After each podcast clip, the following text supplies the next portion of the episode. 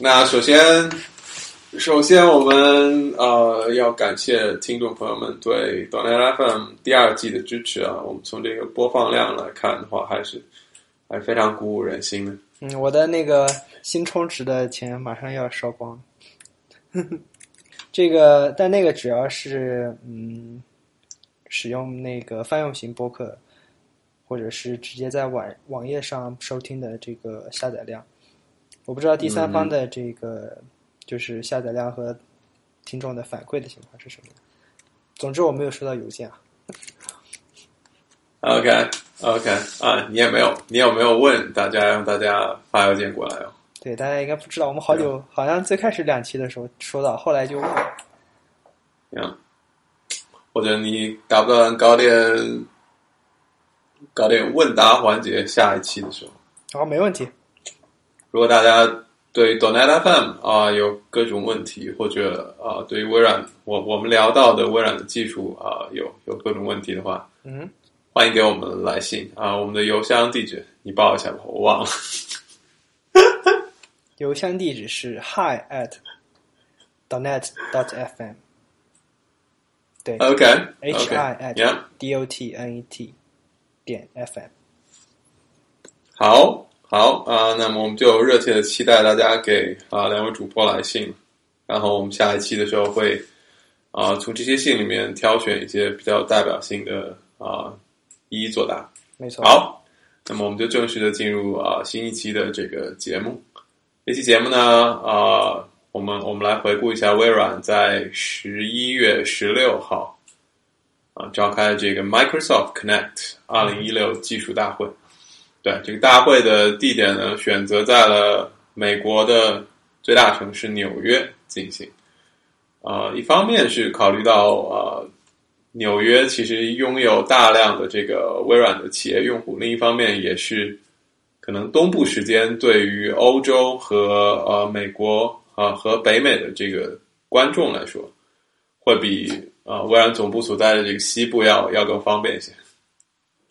嗯哼，好啊、那么关于这次大会呢，嗯、我们我们上次节目其实也有聊到一些一些期待，然后好像这些期待都都一一实现了。我们我们要不就按照时间线从从这个啊、主题演讲的开头开始聊。可以，就从你微博时间线的开始吧。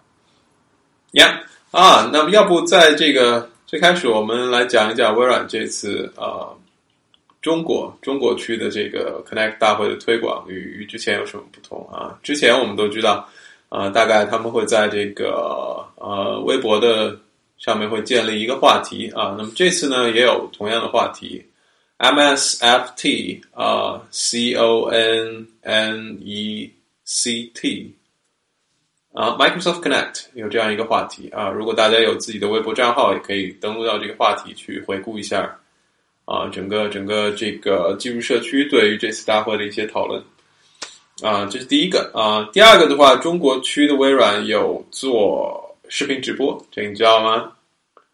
他们他们这次啊，就是 MSDN 公众号的负责人，一个很漂亮的女孩子啊，带着两位这个 DX 啊，开发者关系部门的两位资深工程师，然后一起做的啊这个现场直播啊。嗯，这我倒是第一次听说。对，我们会发现就是呃，中国区的微软也在尝试通过更呃更直接的方式吧，去去向这个开发者社区推广啊、微软的技术。你看，我说起来，我我们也可以搞直播，in the future。可以，看吧，看看什么时候能能尝试一下。OK，好啊、呃那么当天的主题演讲呢，第一，这个这个开头肯定不能免俗了，我们又又一次看到了红衣主教 Scott Guthrie 这个站台。嗯哼，呃，吕鹏，你因为换去了北美啊、要不讲一下平时能非常方便的见到 Scott Guthrie 吗？嗯，首先每个月会有那个就是 Scott Guthrie 的问答会，然后就是在园区能碰到他吗？在园区挺区，难的。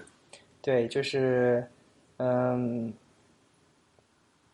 主要是每个 sprint 都会 Scott 都会编我们，主要就是我们做的这些 feature，就是他也需要去过目的。然后，嗯，由于这次是做的产就是产品做上产产品做的 feature，主要是为那个 Connect 大会、嗯或者是之后的计划做准备，所以不仅是给 Scott，然后给现在的这个 CEO Satya，甚至给 BOG，那都一一做了这个 demo。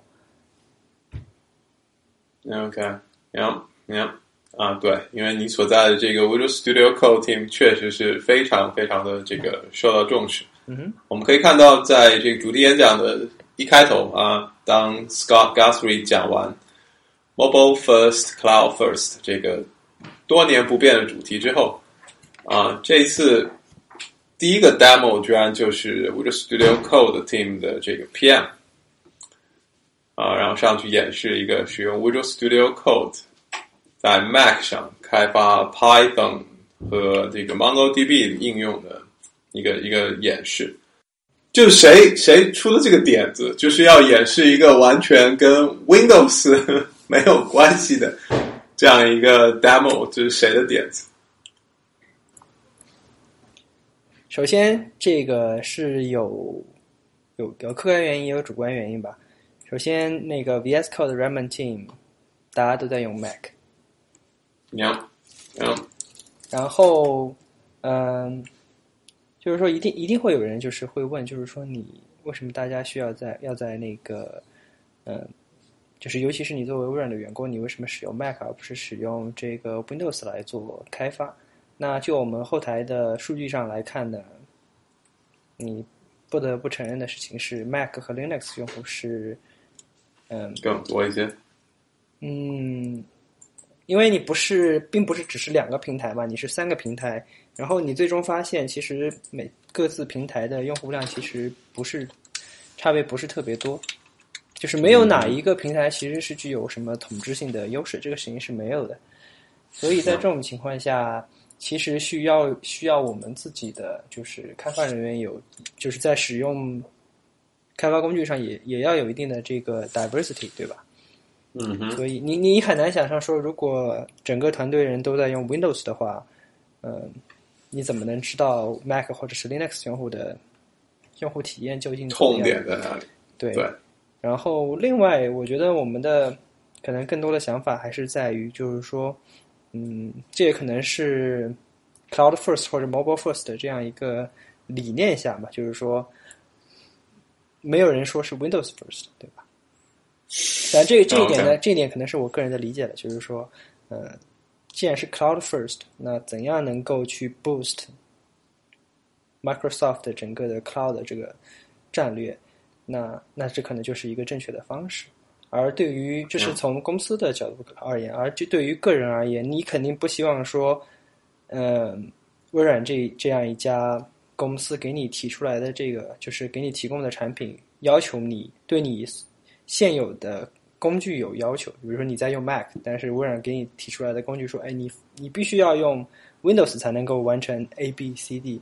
那你在第一步就不能成功的话，你可能就对这样一个平台就失去信心了，对吧？那说的笼统或者是伪光正一点呢，微软的战略是什么？微软的战略是要 empower 这个星球上的每一个人，那那就决定了，就是说我们不局限在 Windows 上，而你每年的 Connect 大会或者是 Build 大会也好，我们看多看到了太多的这个 Windows 平台上的各种演示啊，做出了各种为 Windows 用户做出的各种改进或也好，feature request 也好，那我觉得嗯这可能是一个不一样的，在微软内部一个不一样的这个方向吧。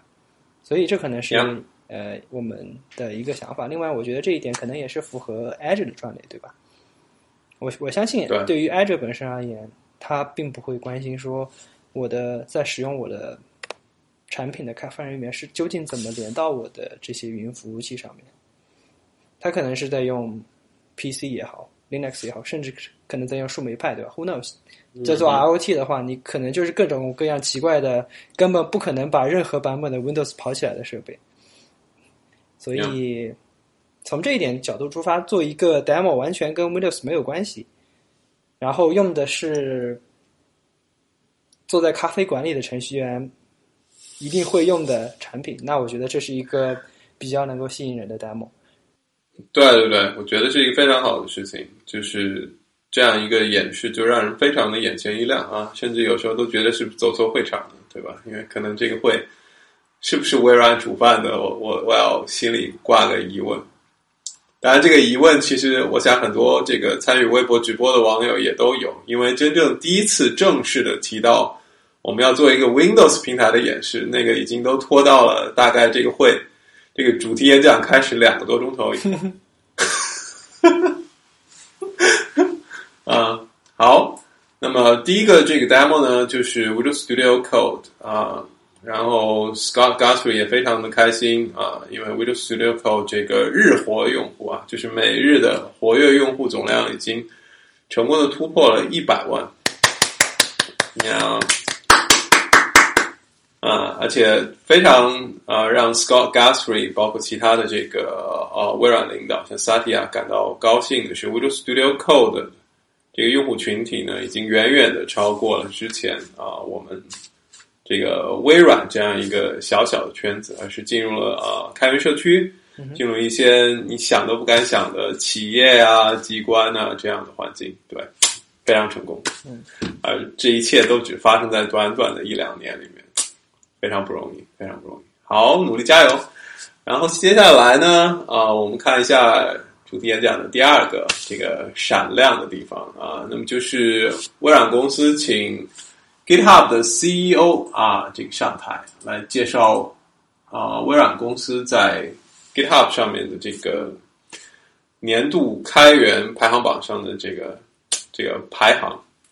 确实很牛逼啊！大家谁也不会想到，居然在开源排行榜上啊，微软会在这个 Organizations，就是啊组织这个栏目排到了全球第一。嗯，啊，在 Microsoft 这样一个组织下面，现在的这个开源贡献者大概有一万六千四百一十九个人啊，这个已经比排在第二位的 Facebook 一万五千六百八十二要多了好几百个人。对吧？而且我们看到，呃，以开源贡献比较多著称的谷歌，实际上在这个组织排行榜里只排在第五位啊，才有一万两千多人。嗯，所以可见微软在，嗯，你讲。是，所以我总觉得那个请 GitHub CEO 过来，就是就是专治各种不服，因为你知道那个 GitHub 刚出那个那个。报表就是哪谁在 organization 排第一名的时候，有些人质疑了这个数据的权威性和准确性，对吧？因为他觉得可能微软员很多微软员工只是上去注注册个账号而已，但实际上是，嗯，如果你并不需要在 GitHub 上面进行有贡献的话，你你完全没有必要说你去选择属于某一个 organization，而且。你 mark 你自己属于某一个 organization 不是一件简单的，比如说 Lex，你不是微软员工，你你跑过去把 organization 改成微软，这个事情是做不到的。然后对于我们而言，我们是在后在那个 internal 是有一个网站专门去做这样的授权这个事情，而且它不是一个不是一个特别 smooth 简单的一个过程，所以对。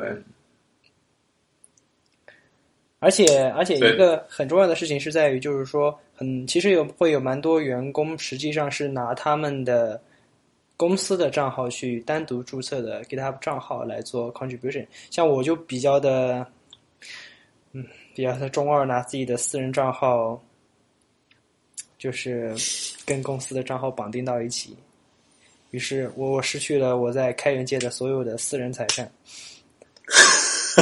如果微软想的话。嗯，所以我所以我把他们都按 MIT 开源。OK，OK，Great。啊，对，这个确实是非常有意思的一个地方啊。我们其实随意的点进去看了一下，就是啊一些一些在这个 Microsoft Organization 上面的这个账号，嗯哼，确实是像吕鹏所说，他们的这个注册邮箱都是公开的，而且就是什么什么什么 at Microsoft.com，对吧？对，标准的微软员工的 page。好啊，那么 GitHub 的这个 CEO，、哦，我我先我先插一句，就是插吧。呃，大家能够勇敢的把自己的公司邮箱贴在外面，也是得益于 Outlook 本身的强大的 filter spamming 的这个机制。嗯，你说会有人偷偷的给你们写邮件吗？而且就是那种广告邮件嘛，就是你看我去嗯 GitHub 上面爬一下所有的微软员工账号，对吧？然后给所有人每个人发一个 AWS 一百五十刀的 coupon，嗯，就是我我我只是举个例子，哎，我不行，这个这个例子举的一点都不好，这样这个例子举的太差了。因为攻击友商，就是，但事实上，我有时候无聊的时候，确实会去看一下那个我的 spam 的邮件，然后确实看到还有蛮多这个各种各样的广告也好，然后有些是 false negative 的，就是明明是一些发过来的一些 conference 的邀请啊，或者怎么样，但是它全部都过滤掉了。Yeah. 好好，我们下面继续沿着这个主题演讲的时间走啊。下一下面也有一个劲爆的料啊，就是微软公司宣布加入 Linux 基金会。Yep 那么，什么是 Linux 基金会？嗯，你完全没有去读过吗？就是我其实有的时候不太不确实不太明白这个基金会的这个，我知道基金会这个东西啊，但我是不知道为什么有些就是我们的一些开源软件也好，就是你大家可能听过这次那个美国的大选，知道了某基金会对吧？但 Linux 基金会嗯甚至一些、Apache 对他们还有比如说像那个 Mozilla 本身对吧？他们对，究竟是 Eclipse 对对他们究竟是怎么是这样一个开源的这样的一个产品也好，然后他们同时又有需需求，他们要花钱对吧？他们可能雇佣编辑也好，大家是怎么在这样一个基金会的运作下面也能活得很好？这一点我不是特别理解。嗯，那个我们后面后面几期节目，如果如果能够凑齐所有的材料，我们可以专门对这些啊、呃涉及开源的基金会啊、嗯来给大家做一下这个介绍啊、这边啊、Linux Foundation 啊、Linux 基金会其实它最主要的这个角色呢，就是用来管理啊、Linux 核心的资产。啊，它是一个非盈利的机构。那么管理的最核心的资产中的最核心的就是 Linux 的内核。啊，而微软这一次加入了这个 Linux 基金会呢，呃，其实并不仅仅是因为微软给这个基金会捐了很大一笔钱，然后签了一个协议，那么未来会去行使啊基金会成员的这个权利。那么同时，它也背上了一个这个很很沉重的包袱，对吧？就是你进入了这个基金会，你就要好好的给这个基金会做贡献啊。但其实微软啊。从二零零八年开始就一直在给 Linux 内核做贡献，只是啊、这个贡献无论大小啊，好像大家都不是特别的这个啊、呃都不是特别的了解。那么这一次呢，微软通过正式的加入啊、Linux 基金会，我想呃会让大家真正的意识到啊啊、Microsoft love Linux 并不仅仅只是一个 slogan，并不仅仅只是一个口号。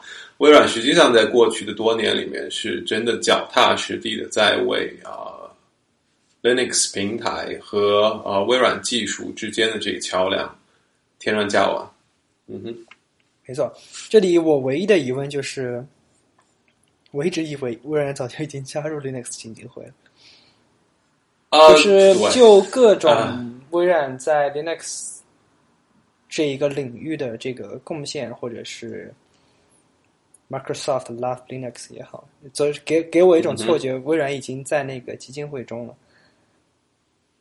对，微软之前其实和呃两大 Linux 这个发布版本啊、Ubuntu 和 Red Hat，嗯。实际上都已经达成了这个深度合作的协议。啊、甚至今年的上半年，微软还加入了这个 Eclipse Foundation 啊，日食基金会，所以可能会给大家造成一些这个这个误解啊，因为毕竟这些基金会呃，你你很难说清楚谁谁是谁。好啊，然后啊，前面几个重大的这个这个这个声明之后呢，实际上下面微软就开始啊，正正儿八经的演示自己的新产品。知道下面上台的会是谁呢？就是 Scott Gu 会让会让谁上台？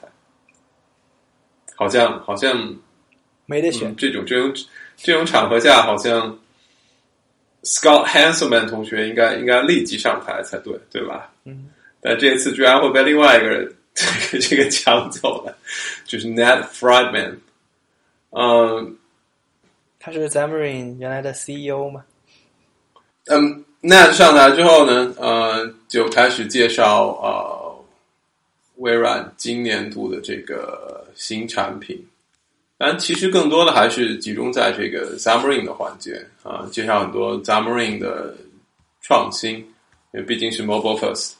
啊，其实讲到了这个 Remote iOS 啊 Simulator 啊，这个实际上在之前 Build 大会我们也有啊给大家这个介绍过。当时呢还是啊非常非常初级的一个一个产品啊，现在已经正式的发布，就是允许用户在 Windows 平台啊通过 Visual Studio 啊，那么去调出一个 iOS 的这个模拟器来，嗯。这这个就使得整个的开发过程可以在 Windows 一个一个机器一个显示器上一个一个显示器上就搞定。那么现场的这个演示就更加的刺激了，对吧？它一个这个窗口上就开了三个模拟器，啊，一个是 iOS，一个是 Android，最后一个呢是这个 UWP 的一个一个模拟器。那么啊，三个东西放在一块儿，你会发现啊，这个应用呢，啊。可以可以自动的针对这个目标的平台去去调整自己的这个 look and feel 啊，调整自己的这个这个视觉效果。嗯哼。啊，当然这也都是基于这个 Xamarin Forms 一个一个跨平台的移动的界面框架。啊，当然接下来他们又演示了一下这个 Xamarin Inspector。啊，就是说我通过一个小的工具 Inspector 连到了啊运行在模拟器里的一个。移动应用，那么啊，当当然是指的 Xamarin 的应用。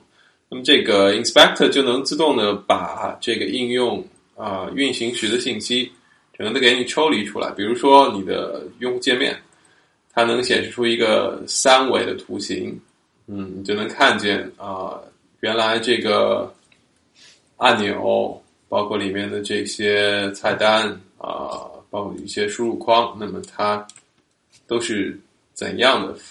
怎样的一个层次的排列，然后渲染到最后的这个用户界面上。当然，更酷的是，你一旦选择了这些控件呢，那么在 Inspector 里，你还能看见它的这个实时的属性啊。比如说某个颜色你不喜欢，你可以实时的去去修改它，嗯，换个颜色啊，或者字体大小做调整，然后都是及时生效的。从从始至终，你都不需要去啊设个断点，或者把这个程序停下来，因为。啊，这个这个 inspector 整个的这个运行是，我我觉得就是无伤害的这种啊这种调试吧，非常非常方便。嗯，这也都是 Xamarin 最新的这些创新啊。当然到这个地方其实都不是都不是太激动人心啊，因为好像这些东西之前也都 preview 过啊。那么等等他们真的在 Mac 上点开下一个图标的时候。大家还是会觉得比较震撼啊！那么他们点开了一个紫色的 Visual Studio 的 logo 啊，然后我们就第一次的看到了 Visual Studio for Mac。我假 OK，假装没有看到前两天的那个。对，因为因为现场确实呃，大家还是还是蛮期待。之前呃，你你知道那个 Connect 信息泄露的事情吗？呃，就大概是两天啊，Connect 大会两天之前，嗯，这个在微软的这个官方网站上面啊，突然的就冒出来一篇文章啊，讲微软要发布 Visual Studio for Mac。所以我假我说我假装没有不知道这个两天前看到的那些所有内容，假装激动一番。你不觉得很奇怪吗？因为这种之前大家会觉得是不是这个愚人节又提前到了？而且这个让我说一点这个题外话，我觉得那个那个文章的发布作者是那个 m i k e l a 对对的人，m i k e l a 所以这个我不知道，OK，我也不想，我也不想，我也不想阴谋论啊，这个 Who knows？对啊，因为会不会是抢跑呢？我觉得有可能就是就是就是你如果把这个事情想的比较的，你就想的坏一点的话，就是这一招其实是很怎么讲呢？就是说会让这个，就是说，首先大家肯定是很期待这个事情的，对吧？嗯哼，然后，如果你担心到那一天影响那一天，你本着你之你之前说的提前出来也好，就是不用到那一天去跟大家这么多新闻一起抢这个风头，对吧？而且你，嗯我相信两天前泄露出来的时候，所有人肯定都知道。我的意思是，肯定都知道，就是他们已经知道整个 rehearsal 的这个安排是什么样子，就是说谁谁先上去讲，谁后面讲，知道整个所有微软要公布的内容，对吧？嗯，所以所以这个确实是非常突发的一个事件我。只是猜测啊，我我个人是不是特别相信那个，嗯，从技术角度，我觉得点错了这种不算是不算不算是故意的。几乎应该是不太可能。嗯嗯，不是我的我的意思不，我跟你说说法相反，我觉得就不太可能是就是你不太可能是无意的。啊对，不太可能是无意的，因为那个东西是我们做的呀。这个你有 staging 跟 production 是分严格分开的呀，你怎么可能直接上 production 呢？这种事情，当然了，也有可能你在 staging 的时候不小心点了 publish，啊，然后把锅甩给甩给我们做发布的这个，但是这个我觉得可能性不是不也有可能性了，不能完全。但从但从传播学的角度，这个事件实际上是非常非常的成功啊，因为当时就刷爆了 Hack News，对吧？一直在这个头条待了好几个钟头。所以我说，如果我是 Xamarin 的人，就是没有把自己当做一个，就是就是还是就是有一定的，就是公司内部就是有一定的小团体的话，如果我是原来的 CEO，然后我也希望 Xamarin 在微软有很大的这个声音的话，下面找一个随便找一个谁去做一下这个事情。然后今年 So what？喷他一下，第二年再给他 promotion。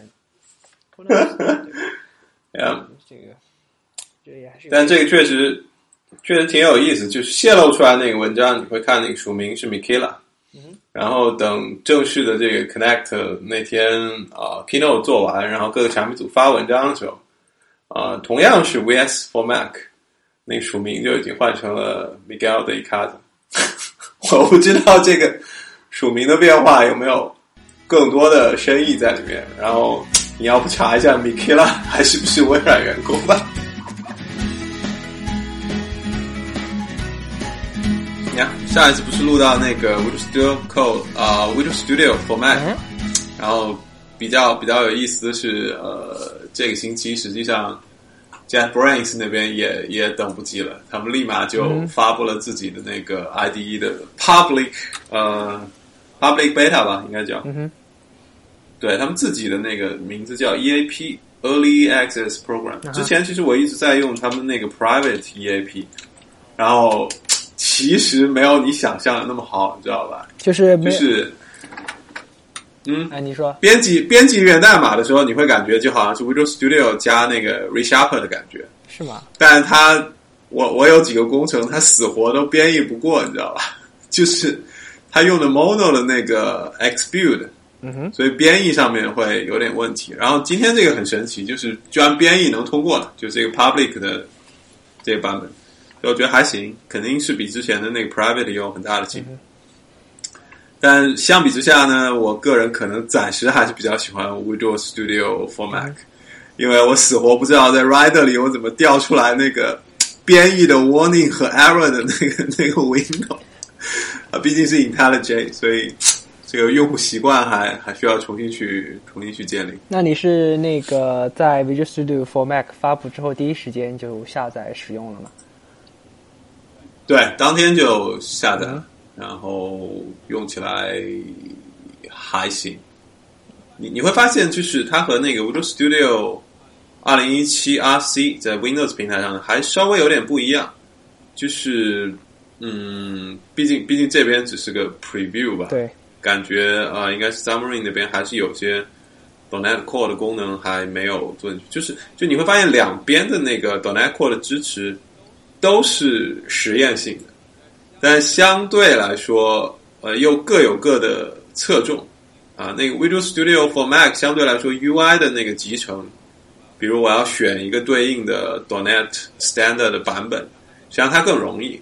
然后在 Visual Studio 那边反而是就就比只能手工的去修改工程文件，嗯，但是但是那个 Mac 上又没有那个 migration，又没有那个自动的迁移的支持。但是 Visual Studio 二零一七又是有，所以我觉得就慢慢来吧，等等他们两个都正式发布的时候，应该。应该从至少从功能的那个集合上面来看，应该就能够相互 match。我可以问一个问题嘛？就是在 Visual Studio for Mac 中，如何打开一个 Git project，或者是说一个文件夹？呃，打开一个文件夹，好像现在它没有像那个 Visual Studio 二零一七一样支持那个 Folder View，它还暂时好像还没有支持这个。对，因为就我的体验，我的我的我我第一时间就下载了我。嗯，首先安装体验呢，第一第一步下载的时候还不错，因为下只下载了一个八十兆的这样一个安装文件。对，DMG。完了之后，那个他花了一段时间在启动安装向导，对，在思考什么事情，花了一段时间。我我不记得我花了多少时间，因为我当时在一边装一边在工作，然后。我老板的话，他的电脑反映了，因为我们都是那个最顶顶配的那个 MacBook Pro 十五寸的嘛，去，然后，嗯哼他的花了一个多小时，然后告诉他要我们要开始安装了，完了之后再开始下载各种各样的 package 下来，对吧？但我但我因为一直在做别的事情，就让它这么装，所以还可以。但是装完之后。我想做的第一件事情是想打开一个文件夹，或者打开一个文件，或者是看一看到底什么样。但是，嗯，不打开，发现什么都打不开，因为显然他是在找一个工程文件，对，找某个 solution，传统的非常传统的对，找某个 solution 文件，但是没有成功。然后我最开始，因为我很久没有用 Visual Studio 了，所以，所以当时我还在想，是不是说，呃，Visual Studio for Mac 跟 Visual Studio 就差不多是一个一个体验，就因为这样就跟你跟 VS Code 不一样，或者跟那个现有的那个编辑器 Atom Sublime 也好，就不太一样，对吧？但是我在上个礼拜又刚好又使用了 Visual Studio，然后发现 Visual Studio 是可以的，这个事情就可能就显得，但我相信它肯定之后会进行修改了，对吧？但就现在而言，对。我们会会什么样什么样的人会去试用它呢？我可能就只是写 iOS 应用或者是写 C Sharp 应用的，可能会去尝试一下吧。其他人拿过来都没法玩，对吧？对，你想啊，你就简单装那么一下，就花了十五 G 的硬盘，嗯，很吓人哦。对啊。然后国内国内其实你看那个微博上面确实有那个以前从来没用过 Visual Studio 的朋友也试玩了一下这个。啊，好多人装完了也没玩多久就删掉了，就觉得太大。对啊，这么大，而且就是我最开始还蛮惊讶的，我想只要八十兆，然后我觉得可能八十兆下来直接把它拖到那个 application folder 下面，可能就结束了。后发现发现天真的不是这么回事。嗯，对，它其实里面还有呃，其实还分好几个 DM，其实比较小的。然后像那个 iOS 的部分，像 IDE 的部分，像啊那个 Android 部分啊，主要是 Android 那边那个超级大，它相当于把整个的那个 Android SDK 啊，什么杂七杂八的镜像啊，什么，通通都要给你装上。然后 就就就这一块实在很抓狂。然后你是在国外安装可能还好一点，我们在国内这边，呃，这个你懂的，网络的问题，然后。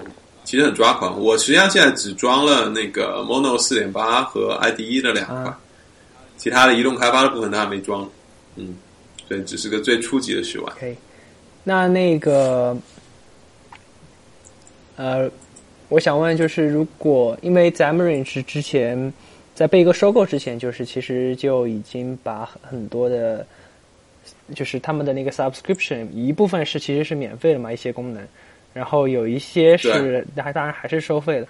然后被微软收购之后，好像又提高了一个 tier，就免费的层次又提高了一个 tier。所以我现在不太清楚的事情是。嗯，比如说我今天安装了 Mac Visual for Mac，然后我手里，因为当然我肯定是在用一个 Mac，然后我手里又有一个 iPhone，然后我想去试着去可能写一点 iOS 应用的话，这是可以办到的吗？还是说我需要去哪里获取一个什么样的 Subs？呃，比较麻烦的是。苹果还是要求你加入它的这个开发者计划，就是你还需要 enroll 苹果的那个 program 啊。那哪怕你是用 emulator 也不可以。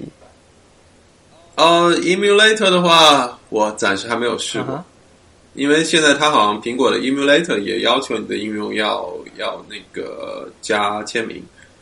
所以这一块我还不确定，Xamarin 是给你生成一个假的签名呢，还是怎么样？就这一块我还不是太确定。那对那对大小有要求吗？就比如假设我现在啊，对大小已经完全没有，免费的也没有要求了，对吧？对对对，就是社区版，社区版呢你也可以写很大的 iOS 应用。对，呃，因为我记得我最开始使用的时候，我发现我连一个 demo 我都不确定能不能都编译不过。对，因为那个大大小太大了，所以。对，因为因为确实最开始 Xamarin 它这个整个的产品线的东西卖的都挺贵的，所以它那个 free trial 实际上限制是非常非常大的。现在因为被微软收购之后出了那个社区版嘛，所以实际上社区版要好很多。社区版基本上取消了绝大部分的限制。嗯，很不错。我想我可以，嗯，有时间的话可以试一试。如果我打算学一个。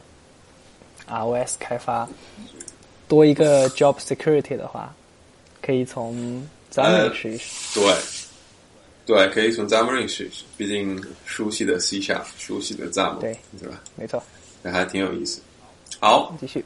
呃，对，然后 Scott Guthrie 在台上讲嘛，免不了这个还是要讲一下 Azure 最新的进展。嗯，你知道什么是 Azure Functions 吗？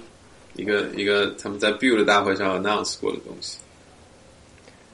嗯，我不是特别了解这个东西，但是呢，啊，其实是一个从这个名字听起来是不是有点像 AWS 的 Lambda？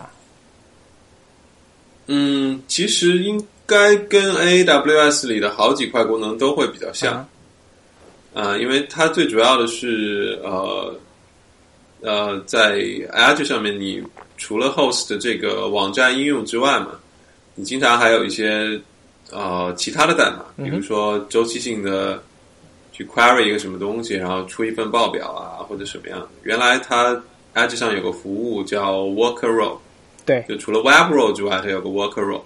然后实际上 Functions 这个功能是是在 Worker Role 基础上做了一个升级版的增强，就你可以用 Node。啊，Node.js 或者用 C# Sharp .NET 的这个方式来来扩展这个 Worker Role 的功能啊，你就可以写写一些函数在里面，这样就可以实现很多的这个商业逻辑。啊，详细的我其实也没机会玩，所以也也就只能科普到这里了。啊，另外下一块是那个 Docker Support 嘛，就是 Azure 其实一直也很重视这个和最新的容器技术的集成，所以在这个新版本里，它不是 announce 了那个和几个容器的解决方案的集成嘛，还弄得挺好的，包括那个谷歌的那个叫 Kubernetes 嘛，Kubernetes，然后还有 Docker 公司自己出的那个 Swarm。啊，还有一个第三个，第三个我我不知道，因为完全没有了解。这一块这一块后面要加强了，我觉得再不学容器要被历史淘汰了。对我第一次学 Docker，应该是在一四年底，对一四年底的时候学 Docker。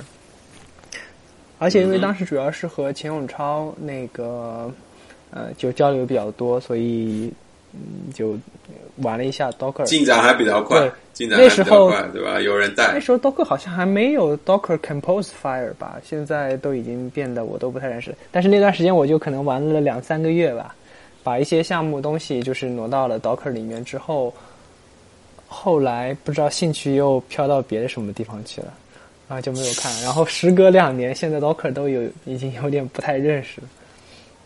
嗯对对 对。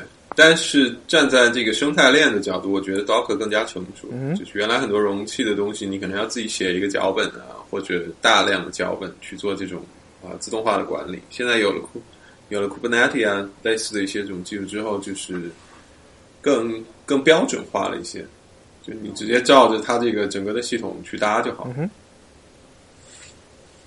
简化了，简化了这个整个的容器的部署流程。对，还还挺不错的，看一些简单的这种宣传资料。呀、好，下一个比较有爆点的地方，应该就是 SQL Server 了。啊、微软其实之前就已经发布了 SQL Server 二零一六啊，这个从版本号我们就可以知道，确实是一六年的产品。啊、然后 Gu- Guthrie 最主要的这个任务就是 announce 啊、它的 Service Pack One SPE。嗯，然后这个确实表现出了微软的这个魄力啊。之前呃，SQL Server 其实是有很多这种发布版本，对吧？企业版、标准版，而且还有那个免费的这个那个 Express，应该是速成版吧？他们好像有有这么翻译翻译哈，对对对，然后这个功能集，大家这个从名字就能看出来，企业版肯定是最全的，然后标准版嘛就少了一部分企业才会用，然后速成版嘛，那估计就只有一两个基础功能，对吧？呃，除此之外呢，可能对那个数据库容量啊，就是最大容量也会有不同的限制。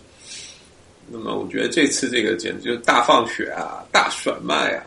就是从这个 So 二零一六的 SPE 开始，所有企业版的功能都会出现在标准版和这个速成版里，嗯是不是要给微软鼓鼓掌？哦，对，因为我觉得太厉害因。为这个，尤其是这个速成版，嗯、嗯哼，就是会给我一一个感觉啊，就是当我在尝试，可能我是个新手，在尝试使用 Express 的时候，我会有一个怀疑，就是说，当然这样的怀疑很有可能是假的，就是我在 Express 上面所有玩的东西，当我以后想要升级到更高级别的那些服务也好，应用也好，它还是同一个东西吗？或者是说，因为 Express 版本所带来的 API 或者各种功能的限制，我是否在做一个我在写代码的时候是否在做一个正确的事情，会有会让我有这样的担忧。尤其是你使用 Visual Studio 的 Express 版本，搭配上 SQL Server 的 Express 版本，对吧？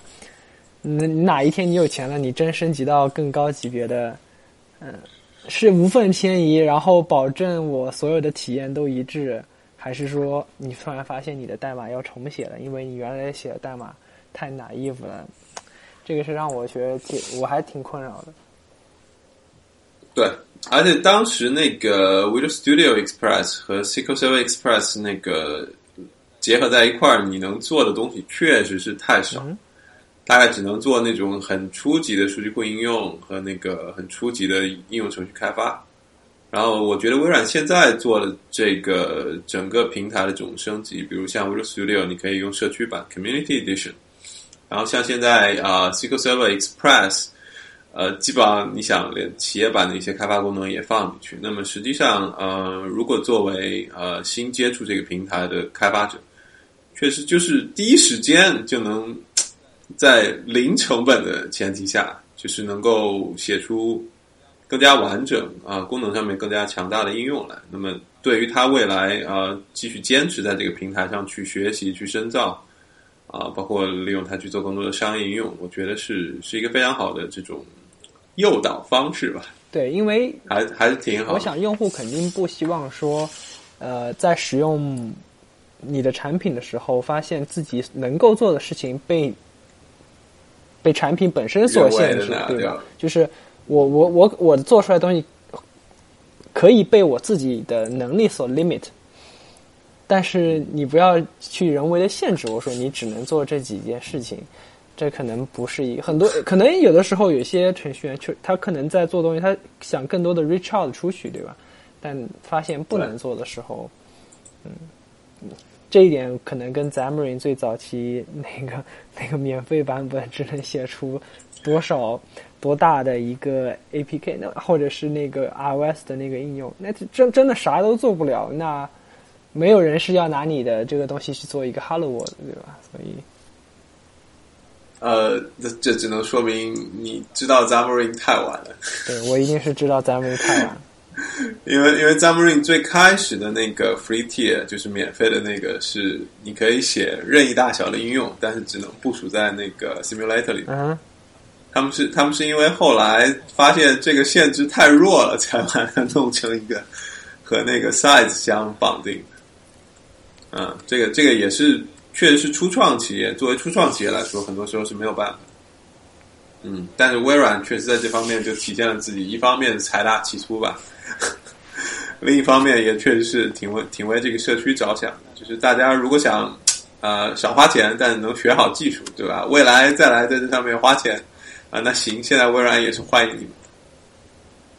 嗯哼，好啊，接下来就是 SQL Server on Linux，好像这玩意儿 announce 了好久了哦，应该是年初吧，年初实际上在 Build 大会之前，微软就 announce 了这个这个产品。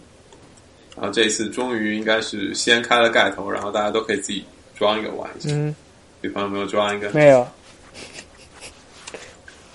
我嗯，我不太。但他不是可以用 Docker 镜像装吗？不太不太敢哦。你这么说，可能让我稍微心里那个充满一点勇气，就是，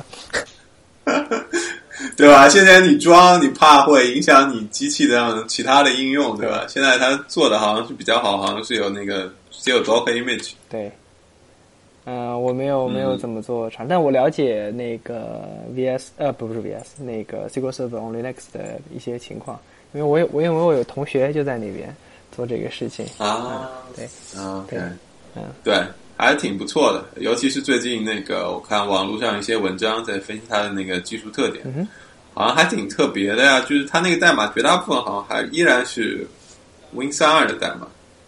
然后好像是在那个整个 SQL Server 的产品的最底下有一个操作系统 API 转换的这种，对，你知道一个一个神奇的，你知道当年 Linux 上面有一个软件叫做 Y 吗？啊，对，开源的 Win 三二实现，对，所以嗯，从某些程度 to some extent，他们他们是类似的，嗯。对，但很明显，微软的这个做法会比 Vine 来的更加的高效率，这样才能保证像 SQL Server 这样一种生产级的数据库，未来能够运行在一个完全和 Windows 不一样的操作系统上。对，但我觉得可能也是跟那个 Bash on Windows 这个项目会有点关系，因为都是这种涉及到 Windows API 和 Linux API 相互映射的这种。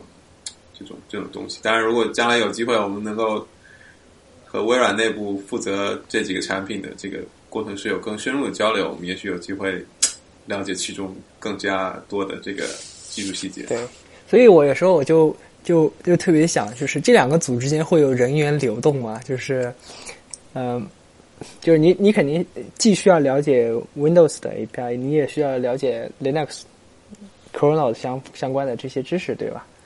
你是更喜欢把前者翻译成后者呢，还是喜欢把后者翻译成前者？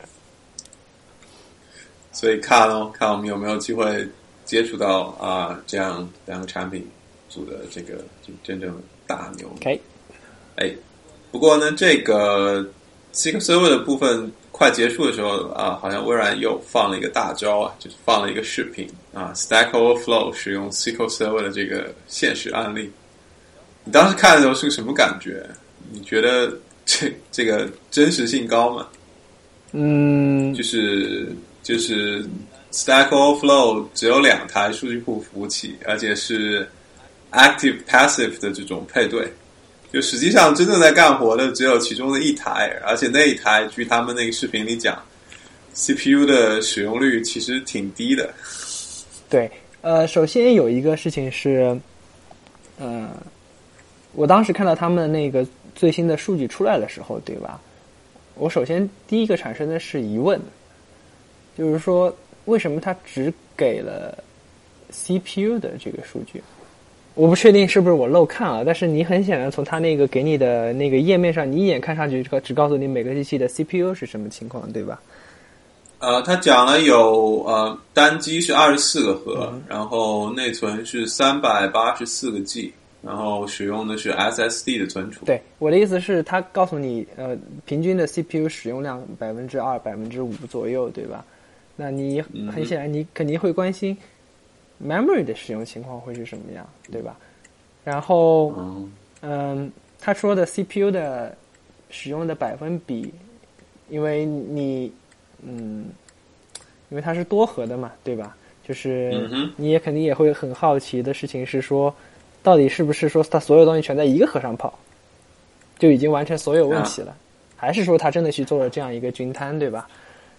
嗯，或者是说你的网络的，就是情况究竟是怎么样子？你的网络那个 I/O 的百分比是什么情况？他们没有说，所以。留了留了一点悬念给大家吧，可能不是所有东西都值得告诉大家。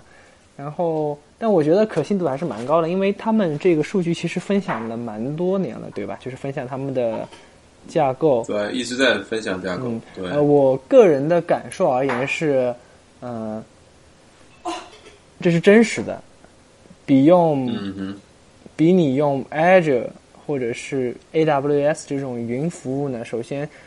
On-prem 的机器呢，其实更便宜。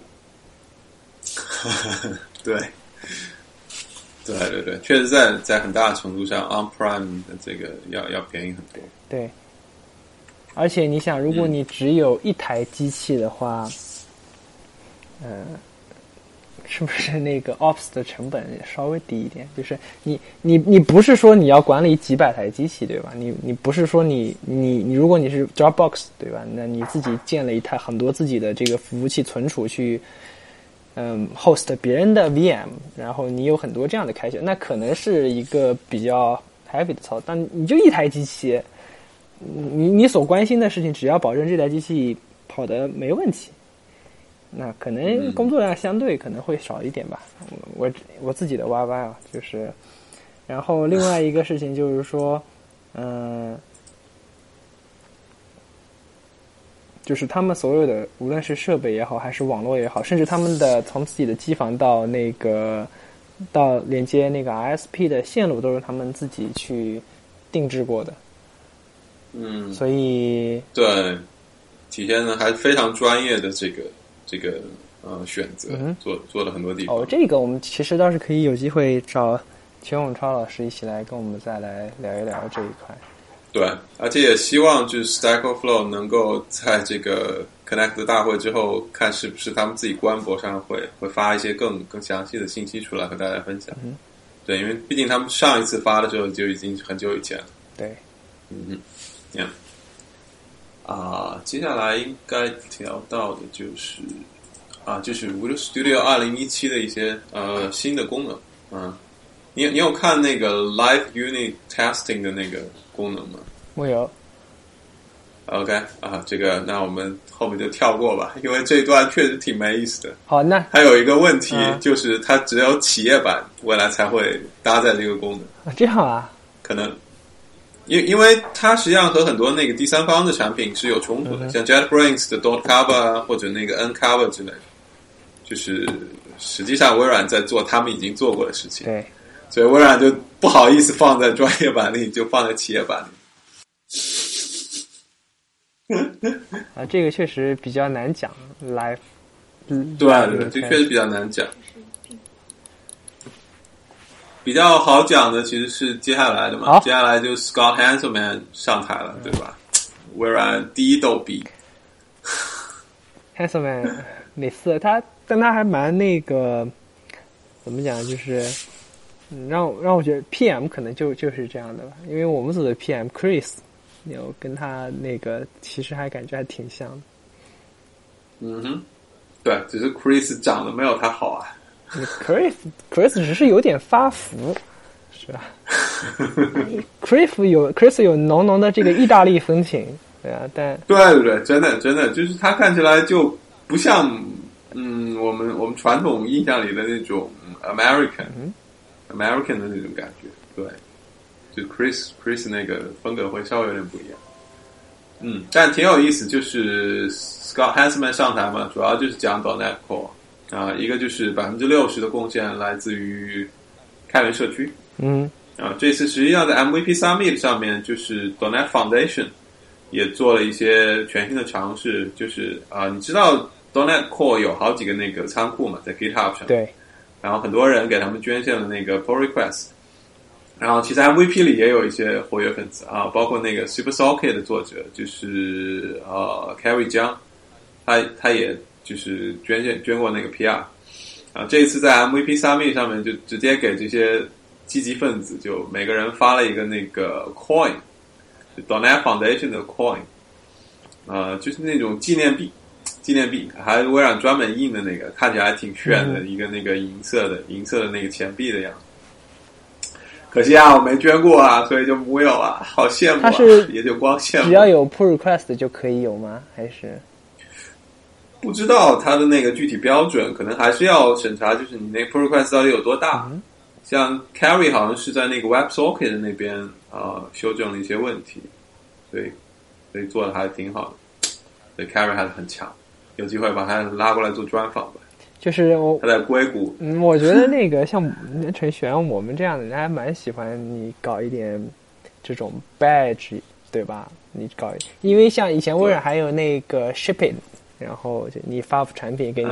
嗯，我来的时候已经没有，我来的时候刚好错过了最后一次发，就我来的时候那一次过了一个月发发了一个新的铁皮，然后但我我虽然贡献了代码，但是我错过了把那个名单交上去的那个时间，截止时间啊，对，因为他们急着下单去订，所以 就没有，所以我最终没有拿到任何铁皮。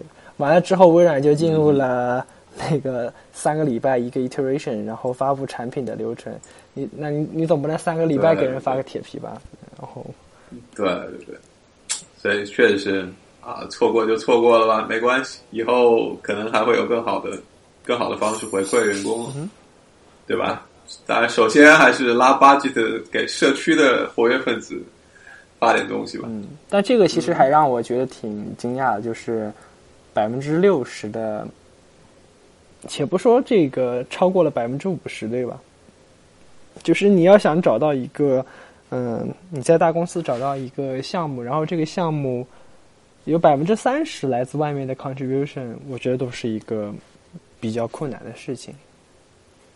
但这个我觉得更多的是一个统计口径的问题，啊、就是到底这百分之六十这个数据怎么算出来的啊？因为最近其实另外一个呃，另有有另外一个那个工程师在自己的博个人博客上发了一个帖子，就是他扫了一下 GitHub 微软的仓库的那个贡献情况，啊，他发现好像实际上呃那个社区的贡献又没有占比那么高。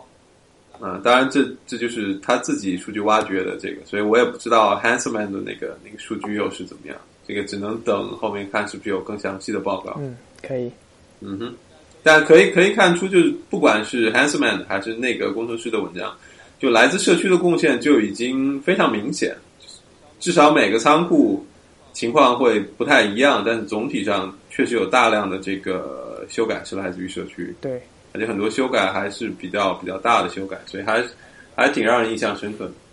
嗯哼，然后是什么啊？对，然后就是很奇怪的，我们韩国的敬礼这个登上了 Connect 的这个大会，就是三星公司呃，就是正式发布了这个 Visual Studio Tools for Tizen，就是给他们这个嵌入式平台 Tizen 的呃这个。加入了 Visual Studio 开发的支持，而且把 .NET Core 和 Xamarin Fonts 都迁移到了 Tizen 这个平台上，也可以给三星的电视啊、三星的手持设备啊，包括一些其他的这种场合，就是可以可以使用呃 C Sharp 来给它编写应用程序。嗯，啊，这个这个其实倒也并不意外，因为早在六月二十七号吧，三星实际上在 .NET Core 一点零正式发布的时候就已经宣布加入这个 .NET 基金会，对吧？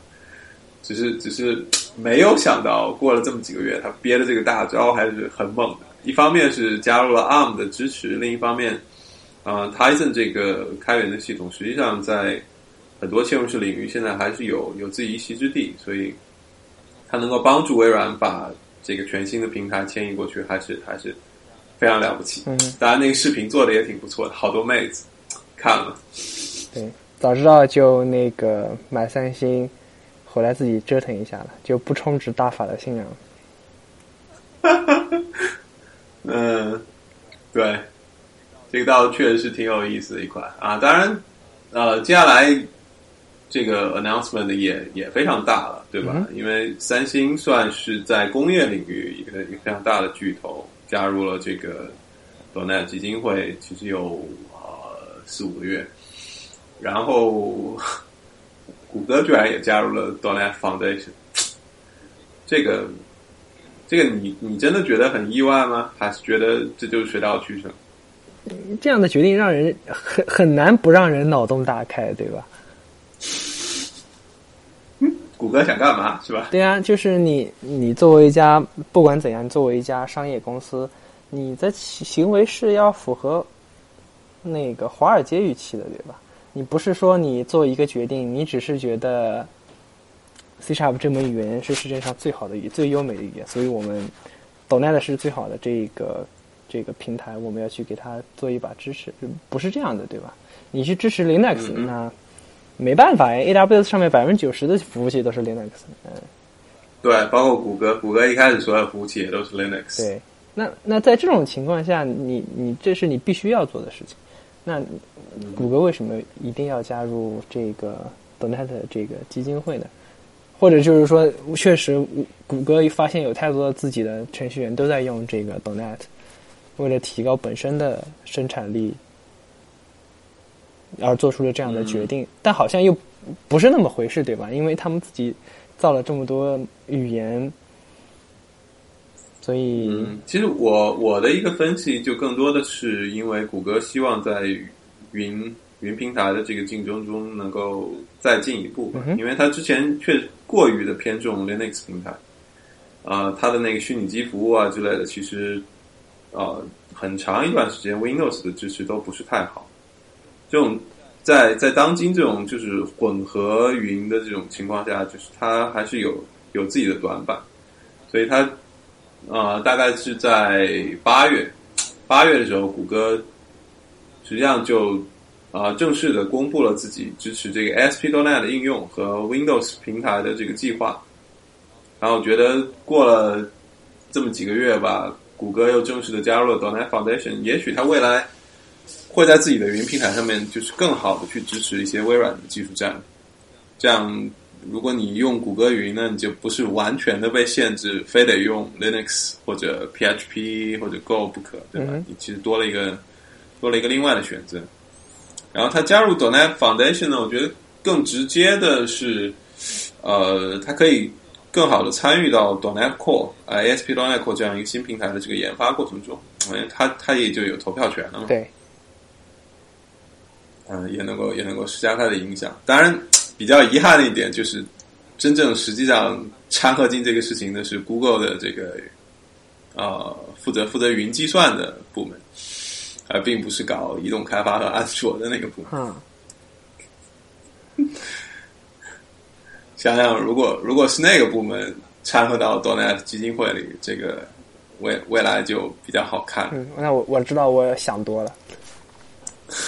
呵呵，呀，啊，好，接下来 Hansman 就做了一个啊，这个非常简短的通告，Donet Core 一点一啊，这一个更新的版本正式发布啊。同时呢，其实微软还发布了一个隐含的东西，就是 Donet Core SDK 的啊第三个预览版 Preview Three 啊。这个版本之所以搞这么低调呢，是因为呃，经过经过我。这几天的那个测试，它这个功能做的很初级，而且呃不是不是太完整啊。那么这个版本最主要的改进就是，我们终于可以不要用 project dot JSON 这样一个配置文件来来管理我们的这个工程文件啊，它这个整个都切换回了这个 MS Build 平台啊，继续用原来的这个 XML。当然，它也对 MS Build 这个平台做了很很大的升级。比如原来你要加一个引用，对吧？你如果引用个 NuGet 包，很麻烦。首先要解包，然后放在 Packets 那个文件夹下面一个固定的位置，然后引用这个 DLL。这种一看就说明 NuGet 并不是一个 First Class，不是不是这个首要支持的平台了，就有点有点绕弯子。那么现在你可以直接在 MS Build 的这个工程文件里指定啊，我就引直接引用一个 NuGet 包。啊，它的名字加上它的版本就好了。然后整个的工具链会自动去帮你下载这个 NuGet 包，并且把 DLL 之类的加上。所以这个整个的这个呃工程文件，哪怕你是手工去修改这工程文件，你也会觉得比原来简单多了，还挺好的一些一些改进。但是毕竟是刚做这一块，所以呃功能非常非常有限。啊、我我自己是觉得还还是要热切的期待下一个 Preview 的版本。嗯哼。我对此那个能够有的评价就是，嗯，他们总算知道自己矫枉过正了，就是不是在坚持的使用 project.json 这样的一个文件格式。对对对，呃，对他们知道这个问题也也有段时间，只是确实是掉掉头回来，还是还是挺挺花精力，而且要。同时去升级 MS Build 这样一个脚本引擎，嗯、所以啊，工作量确实并不小。对，而且好，嗯，这也让我们就是嗯、呃，对自己的编程更有一点信心了吧？就是他们也不是完美的，对吧？他们也犯很多这样的错误。呃，我觉得犯错是必然的吧。这一次确实整个 .NET Core 的开发都是放在这个 GitHub 上，所以你也会看到。用 project 点 JSON 就无数的人冲上去骂，说这玩意儿不好，对吧？然后现在说我要退回 MS Build，又有无数人冲上去骂，哎，不要退回啊！对，兼容它。所以这种讨论呢，呃，还很有很有意思。你会发现，就是大家其实还是蛮蛮看重的，就是呃，尽可能的去收集更多社区的意见。啊，然后每做一个决定呢，大家都能有一个更好的这个决策流程啊，所以我觉得还是挺不错的。嗯哼，好啊，微软把最好的一段呢留到最后，对吧？最后来给大家更新一下 SP.NET Core 这个性能方面的数据。呃，然后吕鹏，你知道你听过这个 Tacking Power 这个跑分吗？之前？我以前没有听说过，我只知道。对啊，我觉得我觉得很奇怪的呀，这个一般都是安卓之类的应用才会啊，或者安卓手机我们来跑个分儿。小米啊。但觉得为什么为什么一个网网站的开发框架还要跑分呢？嗯，是是不是不是因为某一些框架在推出的时候就说自己在某些方面性能特别好？就是有人把这个当做一个卖点。嗯哼，呃，可能这方面确实是我记得最开始呃，好像呃，Go 刚出来的时候也是，就是和和 C 语言跑了个分，对吧？对，表明自己不比 C 慢太多。Node 那边有类似的跑分吗？好像好像没有特别的印象。嗯，对吧？我这次微软总算是总算是找到了一个。跑分的合作伙伴，而且跑出来的这个结果还还挺不错的。就是 Tech Power 这边是有一个超级长的列表，我看列举了很多各式各样花里胡哨的这个呃网站开发的框架，像 Java 的 Servlet、PHP 啊、之前还有 Node 啊，当然好像里面也有 Go 啊，还有好多我们闻所未闻的。这种这种框架在里面，然后大家跑什么呢？我微软实际上在大会上贴的两个页面吧，实际上总结来说就是一个页面，啊、呃，就是跑我就往这个服务器上发一个静态的文件的请求。嗯，你你这个框架大概要多长时间才能返回？然后返回越快的得分越高。然后啊，微软很高兴的宣布，ASP.NET Core 能够排进前十，而且前十里面那九个我们都不认识。所以 ASP.NET Core 是你知道的最好的做静态网站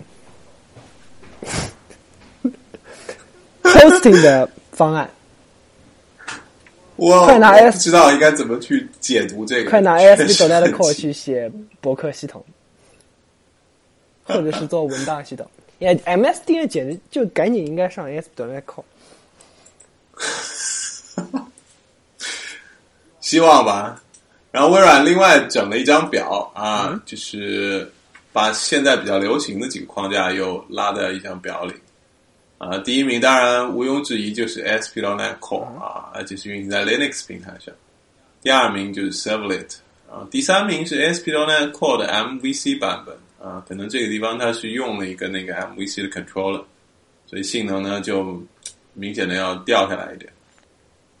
然后第四名呢是 Node 点 JS，然后第五名，第五名我也不是太熟哎，叫 Express，不知道是指的哪个，是啊 IS Express 吗？Node.js 的那个 Express 框架。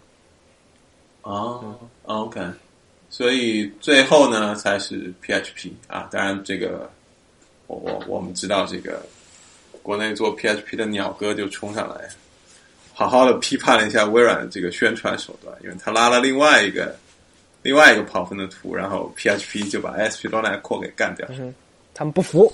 所以我觉得，所以我觉得有争议挺好的呀，对吧？这个大家都是从不同的这个测试的角度去去评估这个性能，对吧？对，即使是他那么测，他也必须要承认，这个微软的 ASP.NET Core 现在至少比比它原来的那些技术要性能好很多，对吧？有的一拼了，嗯哼，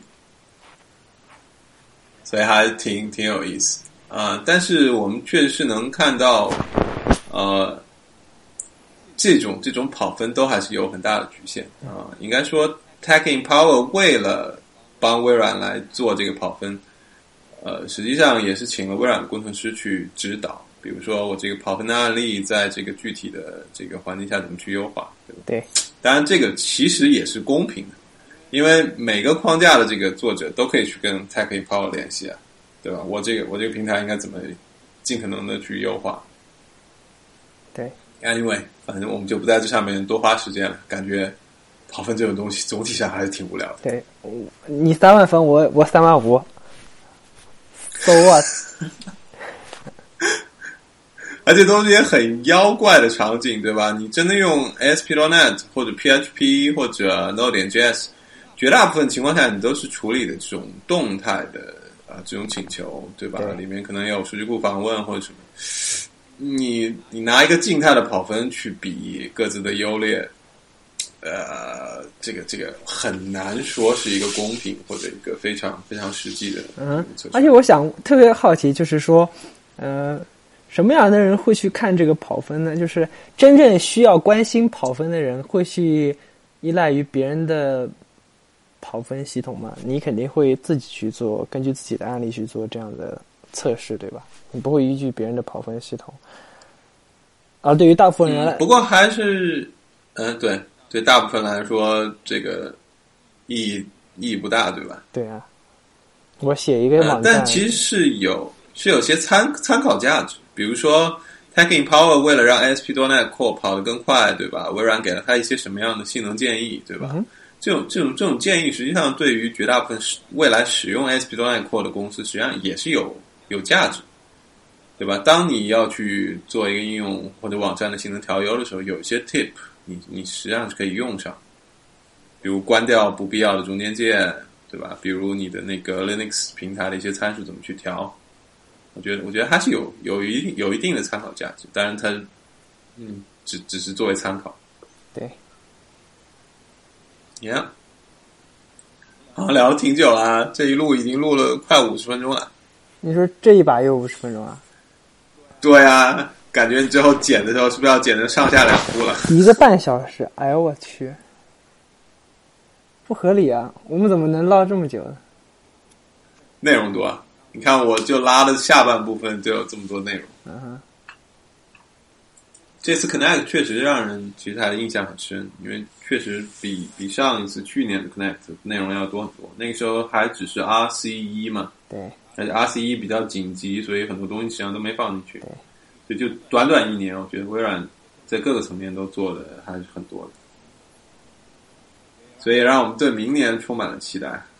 明年应该还会再接再厉，有有更多的新东西出来。嗯哼，没错。嗯哼，也不早啦，你是不是要休息啦？对我老婆已经去睡了，我还好，嗯我，觉得还蛮好玩的。蛮好玩啊，对啊，蛮好玩，也没法再唠多的啦。对，这一期只能就到这里了。对啊，看你还想再聊点什么，我们等会再录点别的都行。嗯哼，嗯，好，那这个先给大家说个拜拜吧。好，如果大家有任何的问题或者意见，还是麻烦写给这个 hi at donet 点 fm 这个邮箱。嗯哼，好，好，谢谢大家。好，我是吕峰。嗯。好，这一期就到这里。好，拜拜。拜拜。